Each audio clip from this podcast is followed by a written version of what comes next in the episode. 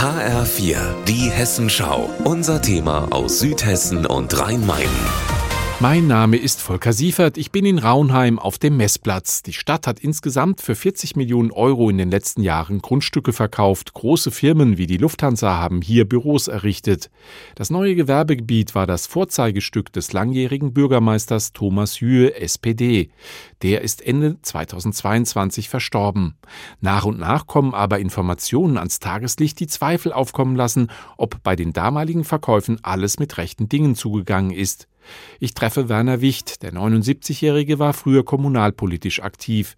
Er stieß in einem Wirtschaftsprüfbericht für einen städtischen Eigenbetrieb auf Provisionszahlungen, über die nun ganz Raunheim spricht. Dann kam eben die Information, dass ein bestimmter Mitarbeiter eine Provision von 2,1 Prozent auf die verkauften Grundstücke bekommen hat. Wicht wollte es am Anfang gar nicht glauben. Der städtische Mitarbeiter, der die Grundstücke verkauft hat, bekommt gleichzeitig Provision dafür, dass er seinen Job macht, nämlich Grundstücke zu verkaufen.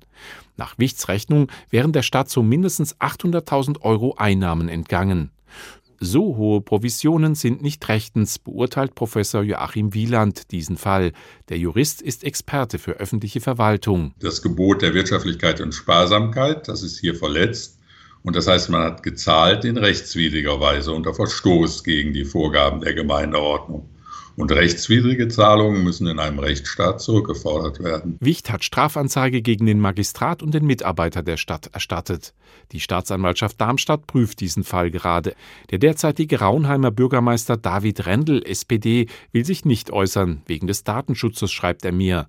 Doch der ehemalige Kommunalpolitiker Wicht hat noch mehr Informationen zugesteckt bekommen über den verstorbenen Bürgermeister, die für Gesprächsstoff sorgen. Dass der Herr Bürgermeister in Österreich ein Haus hat und dass mehrere Mitarbeiter der Stadt Raunheim an diesem Bau mitgewirkt haben. Fotos, Tank- und Mautbelege legen nahe, dass dem so war. Wicht erhebt den Vorwurf, dass es auch nach dem Tod des ehemaligen Bürgermeisters Jühe in der Stadt Raunheim Verantwortliche gibt, die solche Arbeitseinsätze auf Kosten der Steuerzahler gedeckt haben. Sie müssten zur Rechenschaft gezogen werden, fordert er. Volker Siefert, Raunheim.